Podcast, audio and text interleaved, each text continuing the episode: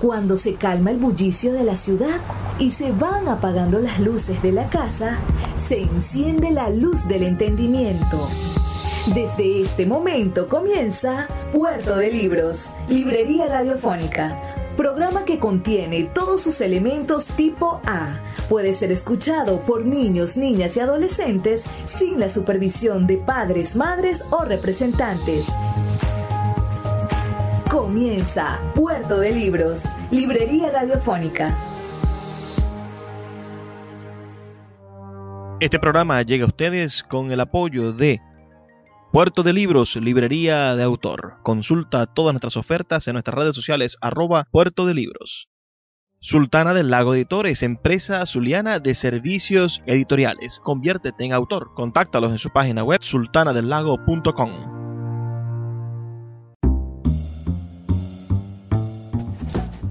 Bienvenidos a Puerto de Libros, librería radiofónica. Les habla Luis Peroso Cervantes, quien de lunes a viernes, de 9 a 10 de la noche, trae por este programa a través de la Red Nacional de Emisoras Radio Fe y Alegría. 23 emisoras conectadas para llegar a sus hogares con buenos libros, con buena literatura y, por supuesto, con excusas para el entendimiento, para hacer que cada día seamos mejores ciudadanos. La noche de hoy estamos compartiendo un momento muy, pero muy especial. Por fin tengo en esta cabina, en este espacio, a mi maestro, al poeta Carlos Indemar Pérez, nacido en el año 1964 y uno de los poetas más importantes de la literatura venezolana. Un hombre que ha publicado una veintena de libros, que ha dedicado su vida al pensamiento de la literatura infantil, que ha construido una manera de hacer literatura que rompe las fronteras de nuestra imaginación. Porque decía, y, esto es genial, lo que decía García Lorca, García Lorca decía, el límite de la realidad es el límite de la imaginación Nadie puede inventar un color, pero dentro de todo lo que tú puedes imaginar está la absoluta realidad. Así que, maestro Carlos Martínez, por favor, denle un saludo a nuestra audiencia en la Red Nacional de Emisoras Radio. Fe y Mucho gusto, eh, estoy muy contento de estar en el programa de Luis Peroso Cervantes, y con esta entrada, con esta presentación, me siento absolutamente motivado para que hablemos un rato de literatura, de la vida, de la poesía, de la imaginación y de lo que significa ser un poeta en una sociedad como la nuestra. Poeta, pues me voy, me voy de una vez, me voy de una vez a ese año en el que usted nació, en gran circunstancia, ese país, esas tristezas, esa pobreza. Usted alguna vez en un salón de la UCAP, donde todos los estudiantes estudiaban, estudiaban letras y pagaban para estudiar letras, se pueden imaginar ustedes el, el nivel de, de, burguesía o por de comodidad en el cual tú puedes invertir miles de dólares, lo que cuesta un semestre en una universidad privada, para estudiar literatura.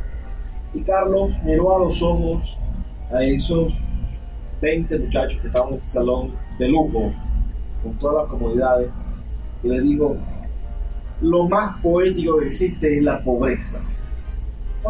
De esa pobreza, de esa casa en la Avenida La Limpia, de esa casa de techo de asbesto, de esa familia de cinco hermanas y un único hijo varón, de esa mata de mamón en el patio, ¿qué queda para la poesía? Queda el poema y además eh, esos estudiantes de la UCAP, de la Universidad Católica Andrés Rey, que yo les señalé hacia arriba, hacia la montaña. Hacia Antímano, estaba ahí Antímano desnudo, con esos, con esos, con esos ranchos y con, con la pobreza de Caracas en Antímano. Así es. Cuando yo dije sobre la pobreza, me refería a la altura de la poesía porque la profundidad se marca desde la sencillez. Cuando nosotros pensamos que por la cantidad nosotros vamos a definir el mundo y lo vamos a interiorizar hacia nosotros o hacia todo lo que nosotros pensamos, yo creo que estamos equivocando un poco el sentido de la vida. Porque la profundidad viene dada por, por la esencialidad con que nosotros vivimos las cosas. Y lo más importante es cuando tú miras una cayena y le preguntas a la cayena por la pobreza, y la pobreza es una pobreza espiritual. No hay pobreza más profunda que esa pobreza. Basho miraba en, la flor de loto que, que corría sobre el río, sobre el fango, sobre esa laguna agreste, veía lo más profundo y lo más hermoso. ¿Qué ve un poeta de Venezuela sobre el río, sobre el lago, sobre esa pobreza? El poeta ve la posibilidad de expresar en palabras algo tan extraordinario que es un poema. El poeta lo que busca expresar es un poema, no busca expresar un mensaje. Y a través de la flor llamada cayena o a través de la, de la realidad llamada casa o de la necesidad llamada hambre, lo que busca es expresar el poema. El poema es lo que nos da a los poetas, que es lo que transmitimos al resto de los seres humanos que nos acompañan, nos da la posibilidad de decirles que podemos llegar a ser felices con muy poco, pero ese poco es de trascendencia. La trascendencia desde el punto de vista espiritual nunca es poca y sobre todo si se convierte en poema, porque lo espiritual convertido en poema se duplica, se triplica, se cuatruplica. Esa es la diferencia cuando la trascendencia tratan de manipularla las religiones, los discursos públicos como la política. Cuando el poema lo asume, entonces realmente se convierte en un hecho trascendente. La, la religión construye a partir de la culpa la necesidad de la redención. La poesía construye a partir de lo bello la capacidad de la redención. Carlos Nidomar Pérez, sabrán ustedes, los que lo lean, desde la infancia se conectó con el arte. Fue titiritero a una extrema infancia y desde entonces creo yo está conectado con los niños y por eso hoy escribe poesía para niños. Y es el escritor para niños más importante de este país. Carlos Ildemar Pérez, dile a esta audiencia de Venezuela, ¿qué es la poesía para un niño? La poesía para un niño es aquella experiencia que solo se puede obtener a la edad de 7, 8 y 9 años pero es una experiencia que tiene acumulado como mil años, como una edad ancestral y milenaria, que solo se logra a través de la creación de la palabra escrita convertida en metáfora. Por ejemplo, el agua, el agua disperoso. El agua no quiere ser nube ni quiere ser lluvia el agua quiere ser caballo y quiere ser idea que vuela, o sentimiento, o viento. El agua siempre se convierte en lluvia y siempre se convierte en lluvia. Pero cuando un niño dice que el agua es aquello que lo moja para ser feliz y vienen las carcajadas, ahí aparece la felicidad de la creación. Y la felicidad de la creación es el poema. El poema no es un dolor, no es una tristeza. Eso nos lo enseñaron a nosotros la experiencia cultural, poética o literaria europea. Pero nosotros en el Caribe tenemos como aquel libro que yo escribí, yo no sé si te acuerdas, que se llama Más feliz que un lombriz, que tiene una tumbadora de fondo, una tumbadora que yo le he puesto a los versos, a ritmo, una tumbadora para bailar salsa yo creo que nosotros en el Caribe sí debemos bailar porque pensamos bailando y, poetizamos bailando. Y nuestros niños, niñas y niños siempre están poetizando en, esa, en ese proceso creativo que es corporal, que es existencial de verdad, no es existencial ni mental, es existencial corporal, donde te asumes como una forma de la felicidad. Y eso es lo que nos puede dar a nosotros la literatura del Caribe, la literatura que nosotros creamos. Volvamos las páginas del libro de su vida atrás. 1971, colegio, escuela básica Catapulco, cuarto grado, tercer grado, Carlos de Mar Pérez, era un niño, cuarto grado, cuarto grado, y llegó un hombre de barba, Carlos Aguirre Fuscado, con unos títeres a hablar sobre la imaginación. Carlos Hildemar Pérez. Los títeres llegaron a tu vida. ¿Qué son los títeres para ti? Los títeres para mí son palabras que se convierten en imágenes que me han ayudado a sobrevivir en el sentido no de que estoy triste y angustiado, sino en el sentido de que puedo aportar algo más a la creación. Y cuando yo vi los títeres por primera vez, dije, ellos me necesitan y yo los necesito. Y entonces se produjo ese fenómeno que se llama creación y que se hizo un hecho cotidiano sin yo saberlo. Todo el tiempo, todos los días, nosotros estábamos permanentemente relacionando hasta que poco a poco surgió la escritura. Pero no una escritura de saber escribir, sino una escritura de la necesidad de crear. Para crear por escrito no hay que saber escribir, simplemente hay que escribir. Y eso fue lo que ocurrió y sigue ocurriendo a pesar de los años, de tantos años, 50 años. Y a mí lo que más me interesa es ver cómo los niños siguen reproduciendo eso que yo tuve hace 50 años y que en ellos es natural cuando se les pide que dibujen un cuento, o que escriban un verso.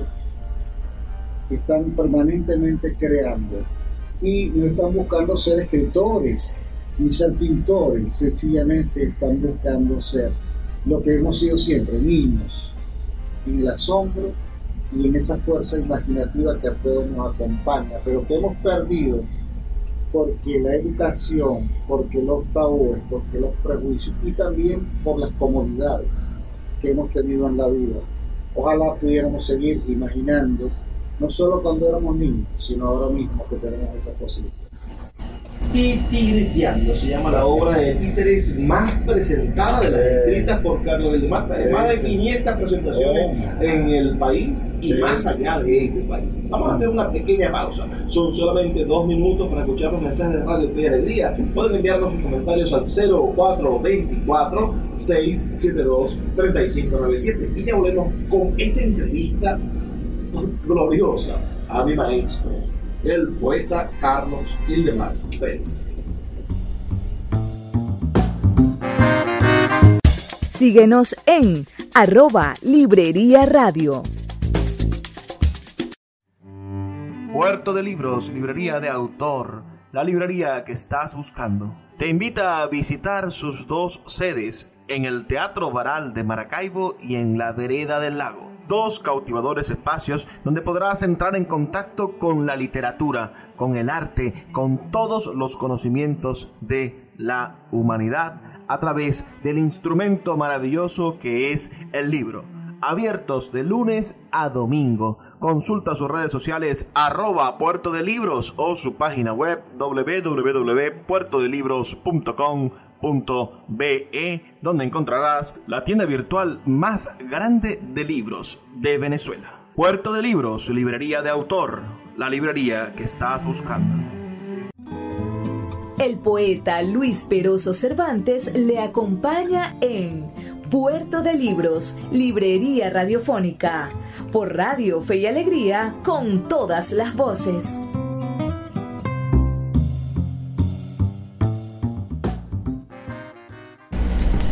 Seguimos en Puerto de Libros, librería radiofónica, esta noche conversando con nuestro maestro, con el gran Carlos Indemar Pérez. Yo quisiera que ustedes entendieran lo importante que es para mí conversar esta noche con una persona que cambió mi forma de ver la vida, que me enseñó lo que es la verdadera poesía del poeta Carlos Vildemar Pérez. Voy a leer un verso, un poema. Se llama Doña Ángela Hernández de Pérez, publicado en el libro Provinciano Cósmico del año 2012. Dice, y está entre comillas, la entre comillas es muy importante, está entrecomillado y dice, lo más mejor, el patio. Eso que está allí, a vos, aunque no esté, donde el alma, muchacho, te se cayó. Te se cayó, poeta, el alma. Háblenos de esa circunstancia, de cómo te se cayó el alma en ese patio, el Carlos de Mar. Como se nos cae en cualquier parte. El, la palabra, cuando uno la escribe, uno la llena de algo que se llama existencia. Si uno no escribe la palabra, la palabra no existe. Si uno, cuando pronuncia las palabras y está en la cotidianidad, esas palabras no existen, porque están vacías de existencialidad. Solo existen cuando las convertimos en poemas, que es donde está una carga afectiva, que aunque nosotros pensemos que no tienen un valor,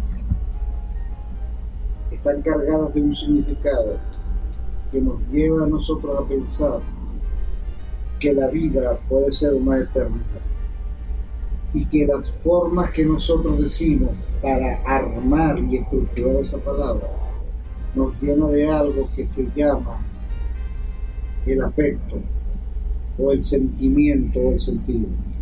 No hay que tenerle miedo al sentimiento ni al sentido como creador.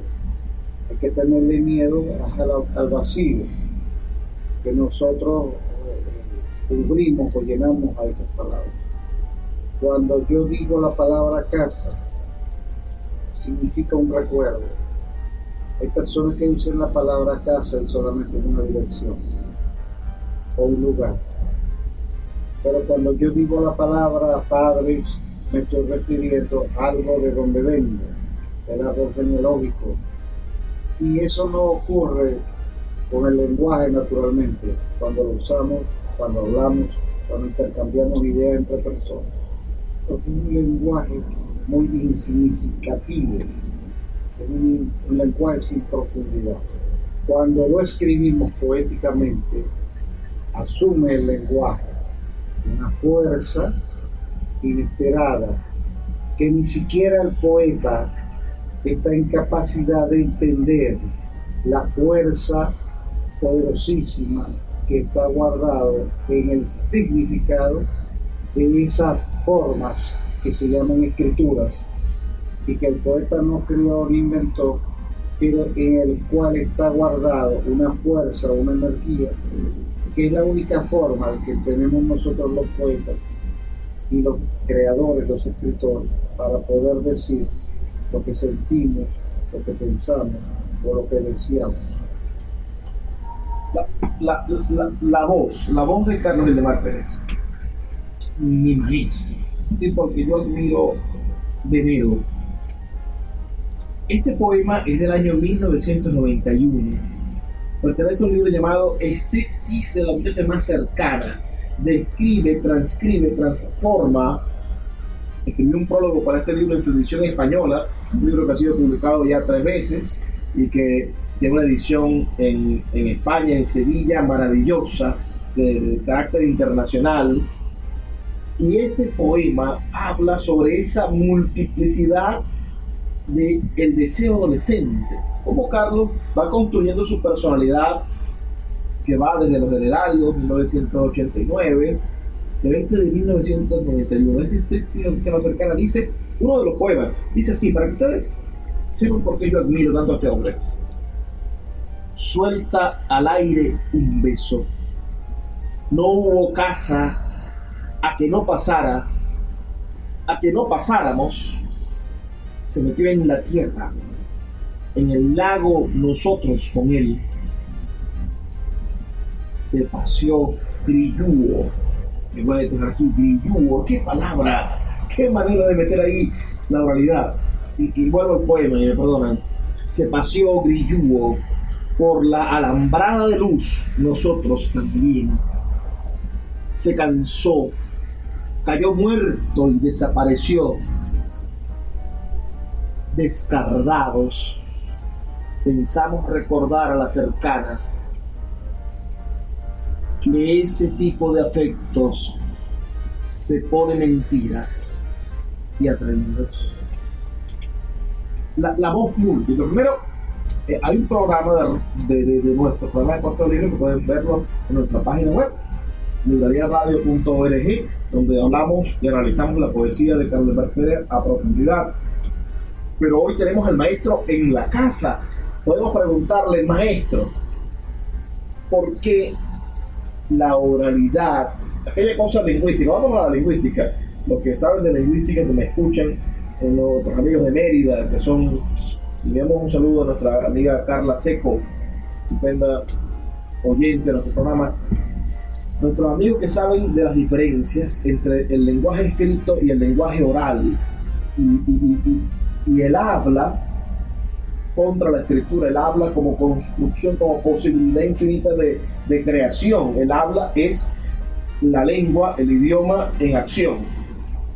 En esta poesía, Carlos Mar Pérez logra hacer del habla un crisol, es decir, esa, olla gigantesca, digamos olla, donde todos los metales son capaces de hervir porque es tan fuerte, es tan poderosa, es tan sólida que ante el fuego 3.000, 4.000 grados de crisol sigue intacto y los metales se funden. Yo siento que aquí, en este tiempo más cercana, en 1991, hace 30 años, ese libro inicia la etapa del habla en la poesía venezolana.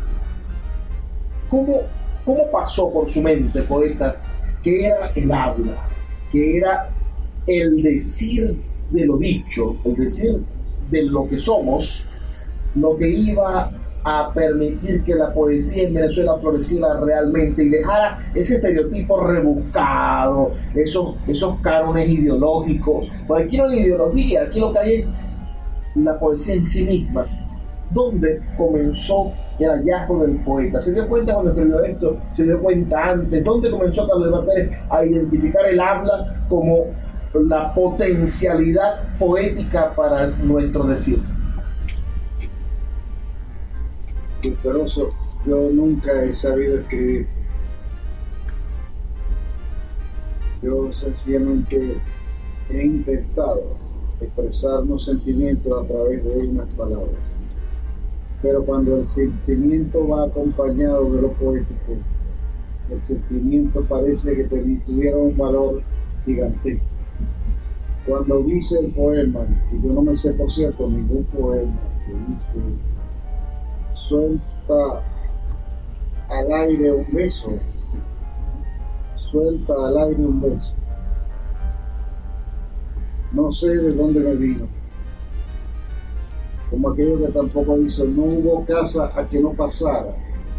La estructura, no hubo casa a que no pasara, está llena de defectos morfosintácticos y por eso quizás es muy acertado poéticamente. La, ni la, la poesía ni la escritura se entienden. Hay un choque. Son como una suerte de enemigos que tienen mucho afecto y se compenetran en algunos momentos. Esos poemas de esa época yo los extraño mucho porque me parecen como extraterrestres. Son para mí fenómenos que después intenté escribir como la gente quiere escuchar y entonces dejé de escribir versos, aunque eran poemas, y empecé a escribir prosa disfrazada de versos. Porque la gente quería escuchar no versos, sino prosa. Y me equivoqué. Pero yo ya no puedo volver a esas formas maravillosas de hace casi 40 años. Que por ejemplo, cuando hice esto de Te decía Luis en el poema, aquello del final, cuando el, poema dice, ese tipo de afecto se pone mentiras y atrevidos. Ese poema en ningún momento está hablando de una realidad que nosotros conocemos. De ninguna forma el poema está fuera de toda realidad, pero tu sensibilidad especial, aguda, la convierte en realidad y la incorporas a tu afecto, a tu memoria sensitiva y produces esto que está ocurriendo ahí. Cuando dices, en el lago nosotros con él, se paseó grillúo. Estamos hablando de un dialecto y ya nadie habla. En la ciudad de Maracaibo nadie dice, está el grillúo, para decir que te echas de mucho que, es la persona más importante. Y entonces Grillo se convierte en, un en una palabra que potencia un poema como una antigüedad, como algo que está oculto y que va a seguir oculto como un misterio. Están escuchando a mi maestro, al poeta Carlos Indemar Pérez, su poesía, por supuesto, antologada, una antología, no es porque la la haya hecho yo, pero es una antología que yo les recomiendo muchísimo. Se llama Vociferación de los Adentros, está en Amazon. Y si ustedes leen esa poesía, donde yo he seleccionado 10 poemas de cada uno de sus libros, van a poder conseguir de sus libros para adultos. Sus libros para niños son otra maravilla. Preparé una antología también de su poesía para niños, que pronto son datos publicada. Pero el maestro en esa antología, Vociferación de los Adentros, de verdad nos muestra qué es y para qué sirve un adentro. Vamos a hacer una pausa, solamente dos minutos para escuchar los mensajes de Radio Fe y Alegría y volvemos con nuestro programa Puerto de Libros, Librería Radio Fon.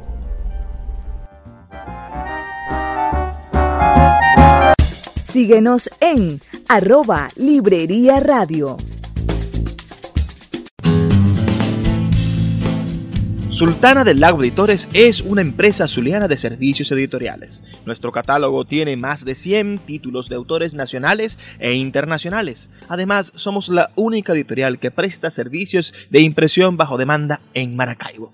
No necesitas invertir en grandes tirajes. Tus lectores pedirán tu libro, nosotros lo imprimiremos y tú obtendrás regalías. Por ello, también editamos internacionalmente en Amazon y Google Play Books. Conoce más en nuestra nueva página web www.sultanadelago.com o siguiéndonos en Instagram como arroba sultana del lago. El poeta Luis Peroso Cervantes le acompaña en Puerto de Libros, Librería Radiofónica, por Radio Fe y Alegría, con todas las voces.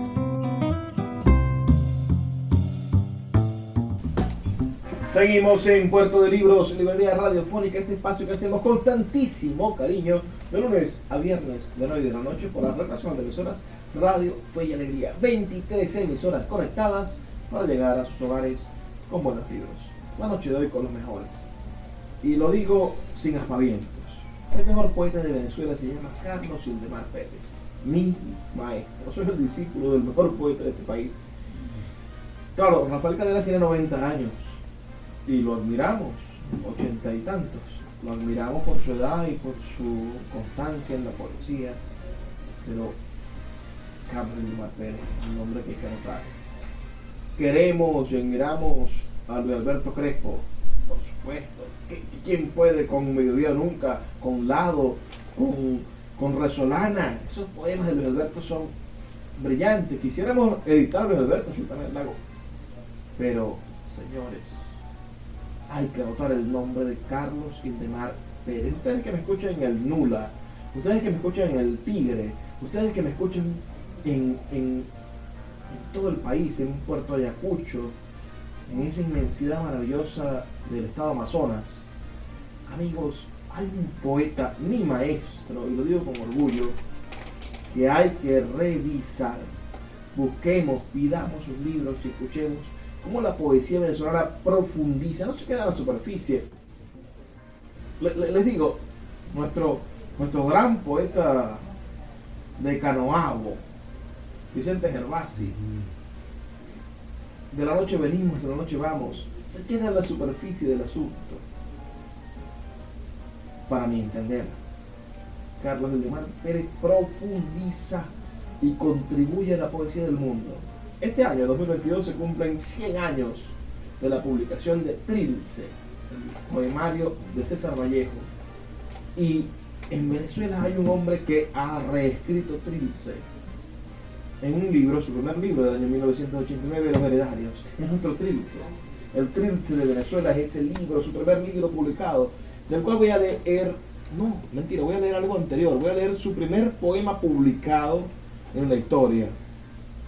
un poema publicado en el año 1988 en la revista Cuello del Sol de la Escuela de Letras de la Universidad del Zulia. El primer poema que para mí es una especie de, digamos, e, e, e, epifanía, aquello, aquello, muy católico, estamos en fe y alegría, tenemos que, ser coherentes. Epifanía de la poesía venezolana, este texto que dice, a vos, abuela, ñinguita de charco, remolino del perro al acostarse, gusto de limonzón en tus palabras, estamos de ronda, es tu danza. Vos de bajareque en bajareque, mascando candela para adentro, rompéis de pura sangre la cayena, lo ajeno te sufre. La primera vez, después, eres turpial. Y yo me atrevería a decir, como lector de este hombre, no es que eres turpial, eres alpirto, abuela.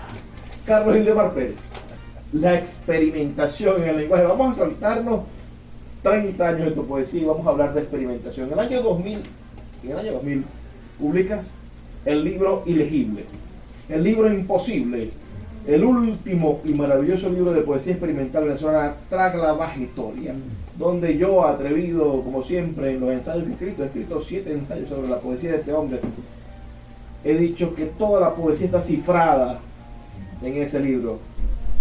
Es una especie de cuando, cuando revisamos, yo sé que aquí hay muchos amigos que me escuchan que son muy cultos en la poesía, así que podemos hablar de esto. Cuando vamos revisando la construcción de la poesía en hombres maravillosos como Vicente Huidobro o, en hombres maravillosos como, como el poeta Oliverio Girondo, ¿no?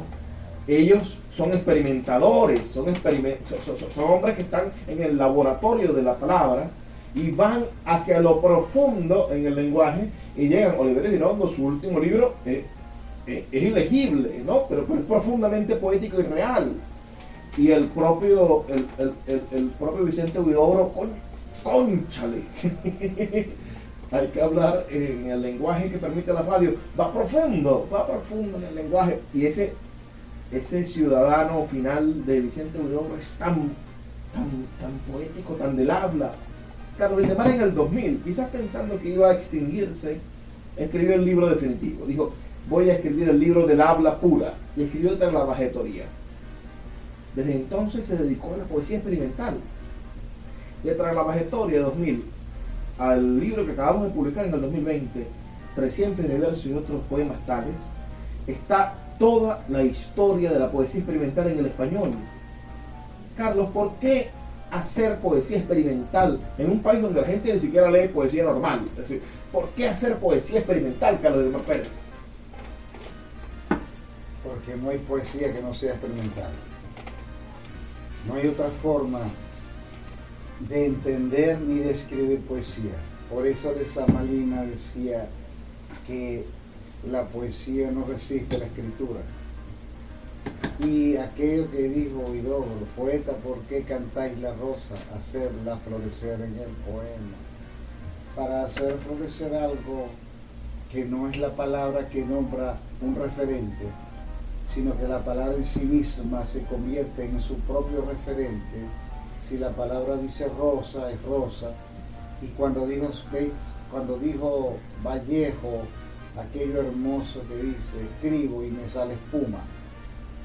Entonces es un, es un maravilloso dolor, es un parto festivo, es un doloroso sentido de pertenencia con las palabras, que el poeta pueda convertir las palabras en plastilina y entonces las va convirtiendo en las formas que él quiere.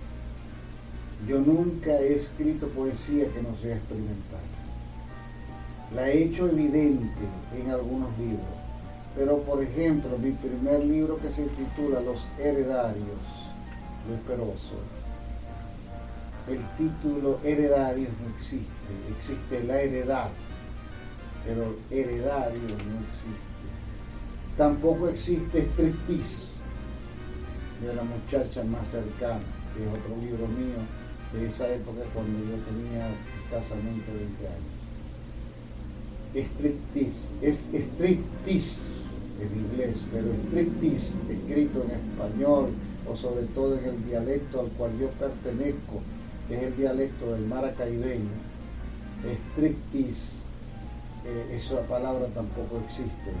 Por lo tanto, hemos descubierto la grafía, striptease, y hemos descubierto el poder de esa grafía. Por lo tanto, siempre mi poesía, como la de todos los poetas, es una poesía. Los, poetas de verdad, disculpe que interrumpa. No, porque no se trata de ser temáticos, porque el que es temático termina siendo monotemático, porque no se trata de enviar un mensaje en poesía. Aprovecho lo que está diciendo Luis Peroso es decir, no se trata de escribir un poema de amor, ni escribir un poema a la guerra, ni a la paz. Se trata de escribir un poema. Cuando el poeta escribe un poema, no está transgrediendo, está creando, porque transgredir parece una palabra negativa, cargado en un sentido perverso y contradictorio. El poeta cuando crea, cuando escribe, perdón, está creando y viceversa. Para un poeta escribir es crear. Por lo tanto son sinónimos escribir y crear. Entonces el poeta cuando está haciendo uso de su palabra, hace uso de sus posibilidades experimentales. No hay otra forma de convertir la poesía en un hecho trascendente lo más cercano a una experiencia de carácter espiritual es cuando el poeta hace de la palabra un ejercicio experimental. No, el poeta no usa la palabra de otra forma, no puede, no escapa. Es el poeta en todo caso, si quiere escribir algo que no sea experimental, entonces tendrá que escribir prosa o tendrá que escribir otro género que no sea la poesía. Todo poeta es un poeta experimental. Así como todo poeta, Luis Peroso, es un poeta ontológico, porque tiene que ver con el ser. Y el ser de la forma del poema es una experiencia trascendente, y por no decir trascendente, estoy refiriéndome a un hecho significativamente eh, espiritual meramente, no, es un hecho absolutamente creador, genésico, por cierto.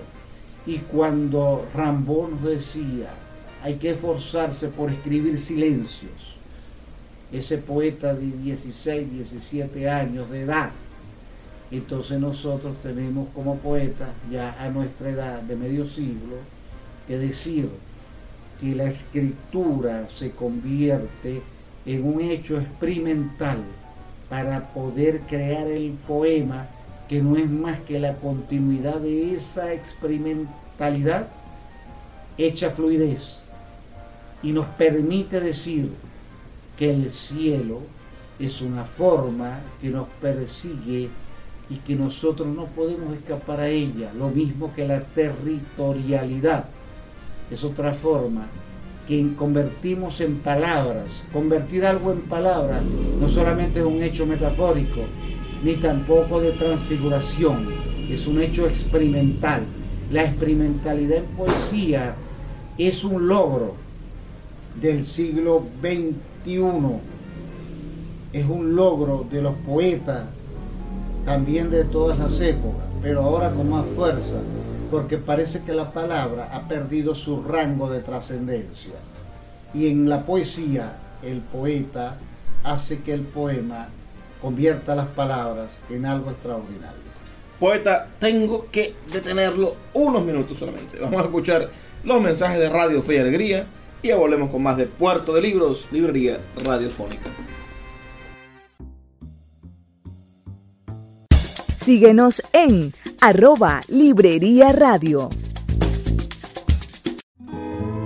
El poeta Luis Peroso Cervantes le acompaña en Puerto de Libros, Librería Radiofónica, por Radio Fe y Alegría, con todas las voces. Seguimos en Puerto de Libros, Librería Radiofónica, esta noche con mi maestro, el poeta Carlos Lemar Pérez, autor de una veintena de libros. Este, lamentándolo mucho, ustedes lo saben, es nuestro último segmento, pero les tengo una buena noticia. Esta entrevista va a durar dos programas. El día de mañana podemos seguir escuchando la entrevista y profundizando sobre la poesía de mi maestro, el poeta Carlos Ildemar Pérez. Yo sé que, que este es un país que se construye de una manera muy difícil. Nosotros, ustedes y yo, estamos viviendo una circunstancia sine qua non. Usted tiene el mismo problema que yo. No hay arroz en la nevera. Usted tiene el mismo problema que yo. Parece que todo va en contra de nuestros proyectos, nuestros sueños. Pero la noche de hoy tenemos la voz de un hombre que ha dispuesto su vida al arte, que desde sus tempranos 12 años, 10 años, se dedicó a hacer títeres, fue a México a un encuentro de títeres, se dedicó a dirigir obras de títeres y después la poesía llegó a su cuerpo. La gente dice, bueno, Carlos, el demás debe tener 80 años, porque tiene 40, 45, 50 años dedicado. Tiene, apenas tiene 58 años. Es decir, es un hombre relativamente joven. En el mundo de la poesía, un escritor de 58 años es una joven proveza. Comparado con Cervantes, que tiene 400 y sigue siendo un, un, maestro, ¿no? Pero esta joven promesa de la literatura venezolana, este hombre que yo estoy seguro que va a ser un parteaguas en nuestra literatura, hoy tenemos la oportunidad de escucharlo. Es nuestra, es nuestra época, aquello de la época. Tenemos el momento de poder escuchar a alguien de nuestra época. Él escribió en 1993 un libro llamado Sermones para vivir aquí. Quiero, quiero, hemos leído, les leí un poema del 2012 del libro Provinciano Cósmico. Después bajé al 1989 su libro Heredarios leí un poema de su primer libro, de, 18, de su, primer, su primera publicación de 1880, 1988. Él no es de 1800, aunque parece. Uh, pero en 1993 publicó Sermones para Vivir Aquí, un libro que ganó un premio de literatura. Y ahí él comienza con, con, con lo que es su vida, la experimentalidad, ¿no? Él hace un poema principal y escribe cuatro versiones, cuatro alteraciones poéticas, cuatro versiones del tema de un poema. Pensemos que esto pasa en la música. Cuando los estudiantes de composición llegan al último grado de la música, pensemos en estudiantes de guitarra, en estudiantes de piano. Les dicen, bueno, aquí está Chopin y usted va a hacer una versión de Chopin. Versiones de tema. El poeta se dedicó a hacer lo mismo en la poesía. Tomó un poema e hizo cuatro versiones de, como hace un estudiante de música de un conservatorio alemán.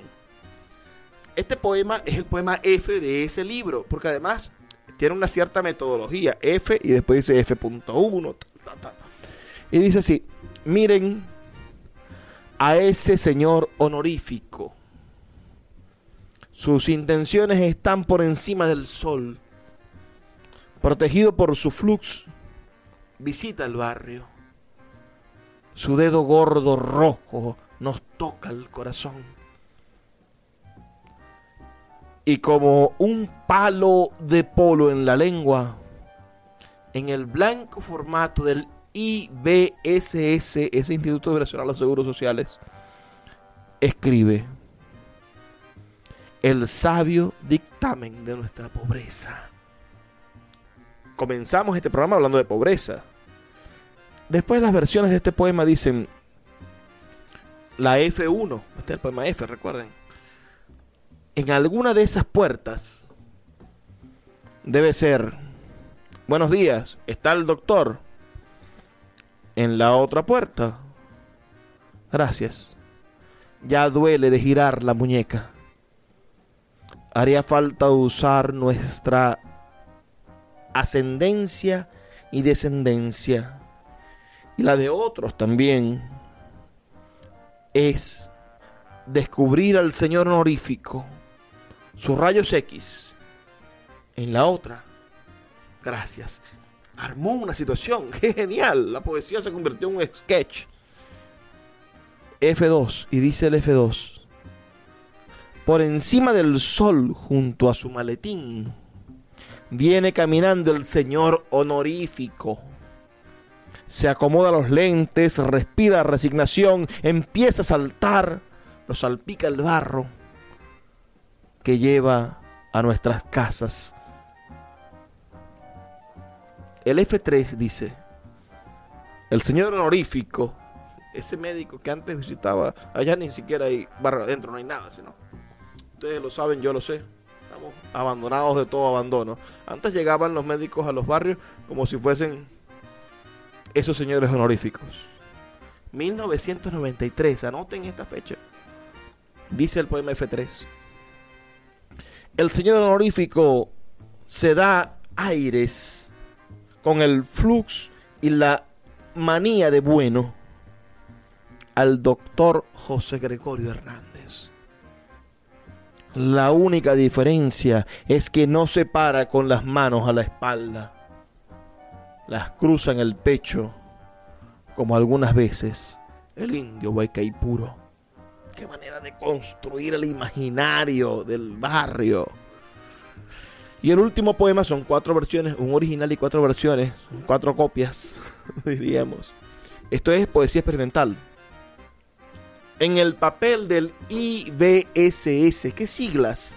meter en la poesía por fin esas siglas dolorosas del IBSS que tanto dinero le ha costado a usted y a mí, y a sus padres y a mis padres. En el papel del IBSS, las indicaciones salvavidas están por encima del sol y de nosotros. A pesar de todo, se hace familia. Prende la cocina, tapa los huecos de las paredes. Entonces afuera duermen las cucarachas y el viento. Su mayor favor se improvisa al limpiar la pequeña y redonda grosería que se oculta entre las nalgas. Qué dolor qué manera de transformar la pobreza y la miseria de este pueblo que ha estado 50 años, 60 años en la pobreza. La democracia de 1958, el derrocamiento de Pérez Jiménez no trajo riqueza.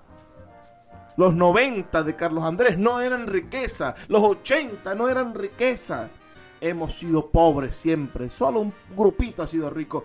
Y hoy que hay un grupito rojo también son ricos, igual que fueron los grupitos blancos y los grupitos verdes.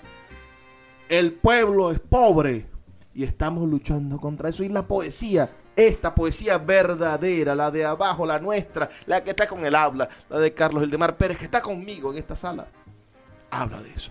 Poeta, volvamos a la pobreza. ¿Por qué la pobreza de Gervasi la de Canoabo, La del inmigrante es diferente a la pobreza del venezolano de hoy, del que cruza el Darién.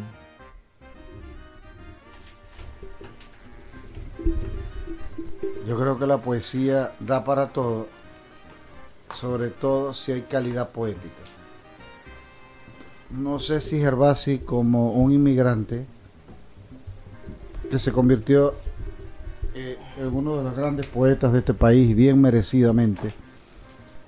Y yo como poeta no estoy buscando tampoco convertir la poesía en un canto a la pobreza, ni un canto a la riqueza, ni a nada.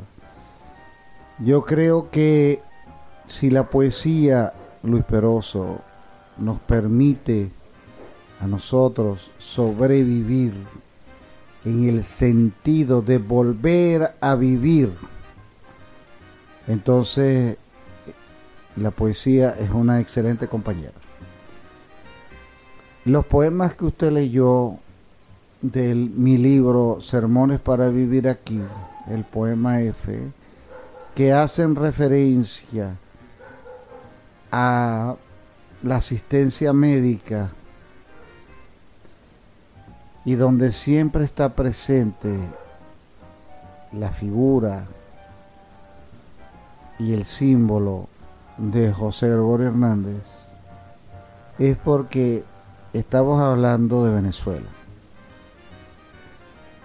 En la medida en que nosotros logremos, sin afanes turísticos ni folclóricos, expresar la esencia de la venezolanidad, en esa medida nosotros nos convertiremos en poetas nacionales, no nacionalistas, porque el nacionalismo nos ha hecho mucho daño a todos, en todos los tiempos. Por ejemplo, un poeta como Andrés Eloy, Blanco, cuando habla de la loca Luz Caraballo, un poeta tan extraordinario como él. Creo que es un poeta demasiado sobresaliente. Y que yo con mi humilde verso desde la ciudad de Maracaibo, escribiendo desde el punto de vista de una palabra pocos compartimos a nivel nacional, pero que todos podemos sentir, como usted lo ha dicho en su participación, es lo que a mí más me, me asombra y lo que a mí más me llama poderosamente la atención de poder escribir un poema que fue hecho hace tantísimos años atrás y que podamos identificarnos con él por las desgracias de la historia. Creo que nosotros como poetas, y usted es un poeta, y yo soy un poeta, qué bonito ser que somos poetas, pero, pero no gratuitamente. Todos cantamos y todos somos cantantes, pero muy pocos, muy pocos, poquísimos somos poetas. Somos como unas aves raras en una realidad que ni siquiera nos pertenece. Por lo tanto, cuando ah, leemos el poema y usted que hace referencia de poema, casi estirando el poema hasta donde el poema no puede llegar, hasta donde el poema no puede llegar, eso pasa con todo, que utilizan lo que los creadores de manera inocente escriben, no quiere decir que no estén ajenos a esa realidad pero la, creación siempre es un hecho inocente, siempre. Y nosotros, nosotros poetas, nosotros poetas, debemos defender siempre en esa inocencia. Amigos míos, esta conversación continúa, continúa el día de mañana. Tengo que despedirme. Les recuerdo que trabajo para ustedes Luis Peroso Cervantes. Estamos aquí de lunes a viernes, de 9 a 10 de la noche, por la Red Nacional de Emisoras Radio Fe y Alegría. Nos escuchamos mañana con esta entrevista que esta noche continúa. Ustedes se la pierden, mañana la siguen. Con Carlos Ildemar Pérez. Sus comentarios al 0424-672-3597. Por favor, sean felices, lean poesía.